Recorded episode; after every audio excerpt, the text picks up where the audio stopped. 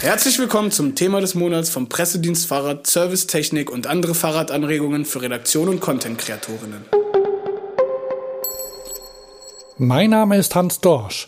Diesen Monat geht es um Ergonomie, also darum, wie Mensch und Fahrrad perfekt aufeinander abgestimmt werden können. Der PDF hat dazu vier Beiträge zu diesen Themen veröffentlicht. Ergonomie-Tipps vom Experten.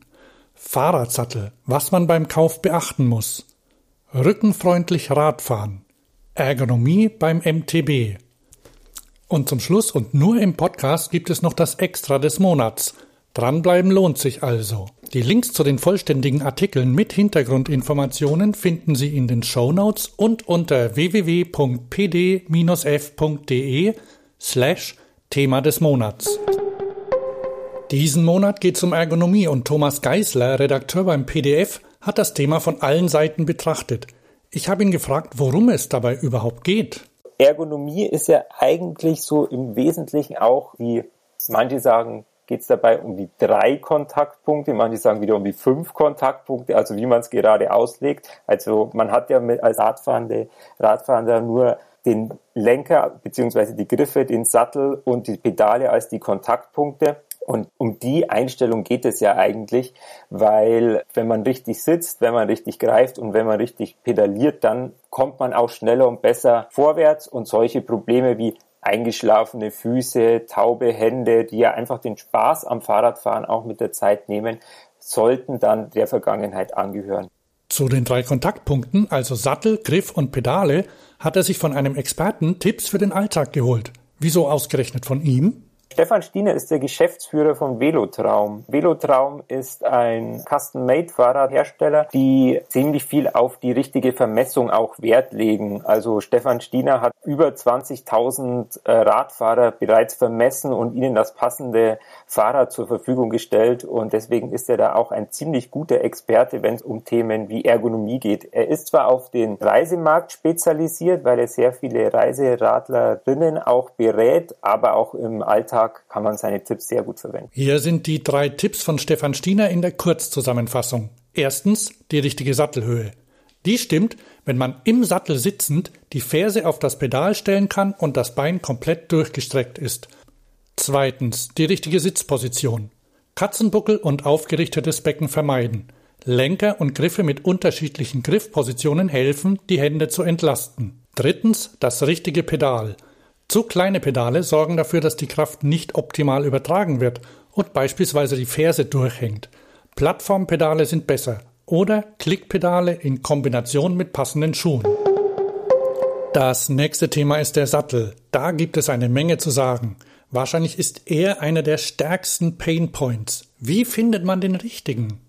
Beim Thema Sattel denken ja viele einfach, je weicher der Sattel dann ist, dann desto besser kann ich dann auch damit fahren aber das ist falsch. Man muss sich auch mal über die Sattelhärte Gedanken machen, weil auch ein etwas härterer Sattel, wenn man den gut nutzt und viel einfährt, eigentlich eine bessere Lösung ist. Bei, bei weichen Sätteln drückt man ja eigentlich nur die Delpads zur Seite weg, was dann wieder für Reibung sorgen kann und deshalb nicht, ein, nicht automatisch denken, ein weicher Sattel ist gleich komfortabel, sondern wirklich den richtigen Sattel auch suchen. Es kann ein langer Prozess sein, den richtigen Sattel zu suchen. Es gibt einfach so viele verschiedene Parameter zu beachten, dass es einfach ein, ein, ein Versuchs ja, ein langer Versuch sein kann, bis man den richtigen Sattel findet und da auch einiges an Zeit investieren sollte. Ein wichtiger Parameter bei der Sattelauswahl ist der Abstand der Sitzknochen. Dabei helfen mittlerweile einige Hersteller mit speziellen Werkzeugen, entweder online oder im Laden bei der Auswahl. Wie funktioniert das? Die meisten ergonomischen Sättel gibt es in zwei oder drei verschiedenen Breiten. Und man sollte jetzt nicht davon ausgehen, man hat ein breiteres Gesäß und hat deswegen einen breiten Sitzknochenabstand. Das ist falsch, weil der Sitzknochenabstand hat mit der Breite des Gesäßs eigentlich nichts zu tun. Deswegen muss man den extra messen. Und dafür gibt es jetzt verschiedene Methoden. Da gibt es zum Beispiel, gibt es Hersteller, die setzen auf so eine Sitzpappe, wo man das dann nachzeichnen kann. Oder es gibt so spezielle Sitzhocker, wo man sich draufsetzt, wo es so ein Gelkissen gibt, um dann diesen Sitzknochenabstand äh, zu messen. Aber es gibt jetzt auch einen Hersteller, der sagt, nö, wir machen das so, wir haben das festgestellt durch so verschiedene Algorithmen, dass es die Möglichkeit gibt, das Handgelenk zu messen und dann berechnet das System auf der Homepage, welches, welche Sattelbreite ich brauche. Was vielen Menschen durchaus sympathisch sein könnte. Manche scheuen sich vielleicht davor, sich zum Beispiel im Laden den Hintern vermessen zu lassen. Alle Angaben zu den Herstellern und Methoden finden Sie natürlich im Artikel. Wir hatten bei Stefan Stieners Alltagstipps den Rücken schon kurz angesprochen. Rückenschmerzen sind schon immer ein großes Thema beim Radfahren. Und deshalb hat der PDF den Artikel zu diesem Thema komplett überarbeitet.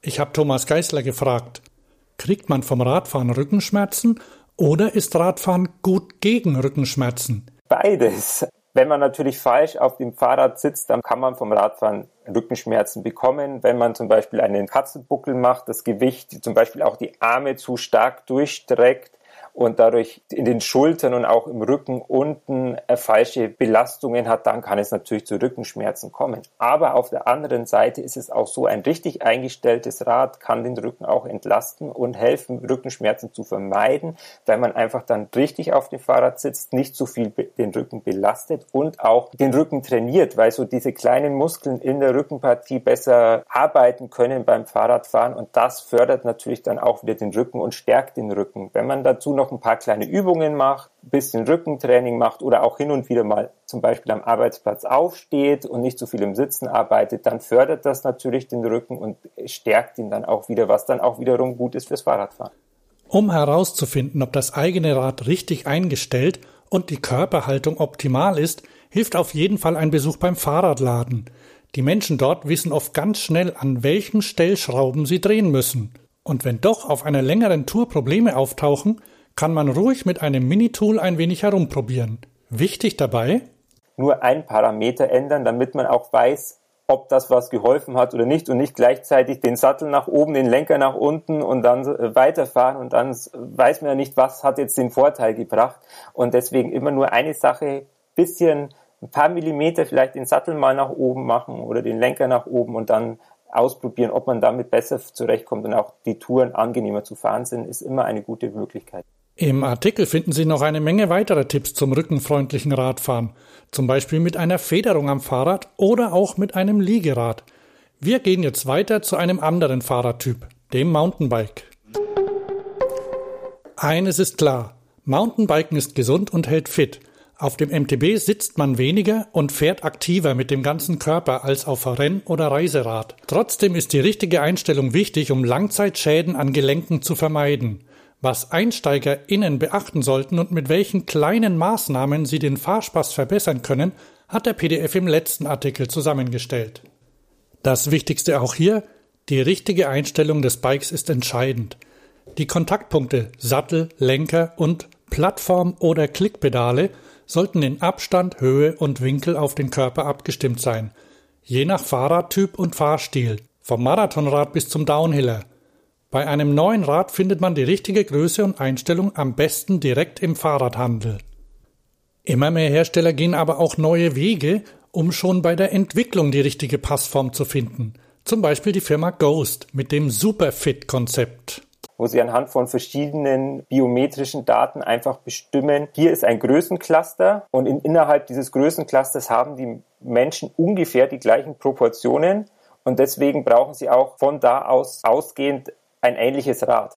Das klingt auf jeden Fall spannend. Was neu und WiedereinsteigerInnen beim Mountainbikes auffallen wird, sind die Lenker, denn die sind breiter geworden. Was gibt's dazu zu sagen? Also die Lenkerbreite beim Mountainbike ist jetzt durchschnittlich so zwischen 720 und 780 Millimeter. Und früher war sie ungefähr bei 600 Millimeter, was man jetzt auch eher noch bei manchen Stadträdern oder Trekkingrädern sieht.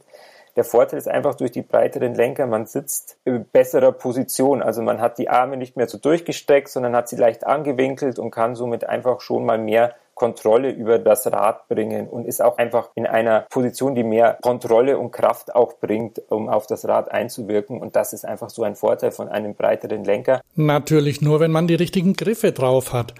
Der Artikel gibt Tipps zum richtigen Durchmesser und zur richtigen Form, die Ermüdung und Schmerzen vorbeugen. Gut gefallen hat mir das Zitat eines Produktmanagers zu sogenannten Bar-Ends, die viele aus optischen Gründen ablehnen. Er schmunzelt und sagt, Funktionalität schlägt Style. Denken Sie mal drüber nach.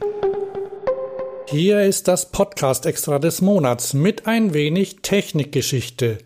Es geht um das Plattformpedal, das seinen Ursprung im BMX-Sport hat. Bis 1981 hatten alle BMX-Pedale und auch die meisten anderen eine Achse, die lief in einem Pedalkörper und an dem war eine Art Rahmen mit mehr oder weniger scharfen Zacken befestigt. Da gab es verschiedene Formen. Interessanterweise waren sie auch mal rund und hießen dann Bärentatzen oder Bärenfallen und sie sahen gefährlich aus. Der Halt war unter normalen Bedingungen okay, aber sie stützten den Fuß doch auf einer eher kleinen Fläche und das Pedal drehte sich gern mal unter dem Fuß weg. Eigentlich waren sie alle schlecht. Und dann kam Shimano und brachte ein völlig neuartiges Pedal auf den Markt, das DX Plattformpedal. Das war völlig anders. Es hatte einen einteiligen rechteckigen Körper aus Aluminiumdruckguss mit großer, leicht konkaver Standfläche und eingegossenen Stahlstiften für den Halt. Die Standflächen auf beiden Seiten waren wie ein Parallelogramm, leicht versetzt. Das erste Modell war schon perfekt. Und letztendlich stammen alle heute erhältlichen Plattformpedale für Mountainbike und BMX direkt von diesem Modell ab. Ich habe ein Video dazu bei YouTube gefunden, das die ganze Geschichte noch ein wenig ausführlicher erklärt. Den Link dazu finden Sie in den Show Notes. Das war der kurze Überblick über das Thema des Monats. In den Show Notes finden Sie die Links zu den Artikeln mit Hinweisen zu Herstellern und Organisationen. Der Pressedienst Fahrrad ist aber auch persönlich für Sie da. Wenn Sie einen Beitrag zu einem Thema planen, noch Fragen haben oder Ansprechpersonen für einen O-Ton oder ein ganzes Interview suchen. Wenn Sie ein Fahrrad testen möchten oder ein Zubehörteil ausprobieren wollen, wenden Sie sich einfach an das Team. Die E-Mail-Adresse und die Telefonnummer finden Sie in den Show Notes, Folgennotizen oder auf der Website unter pd-f.de.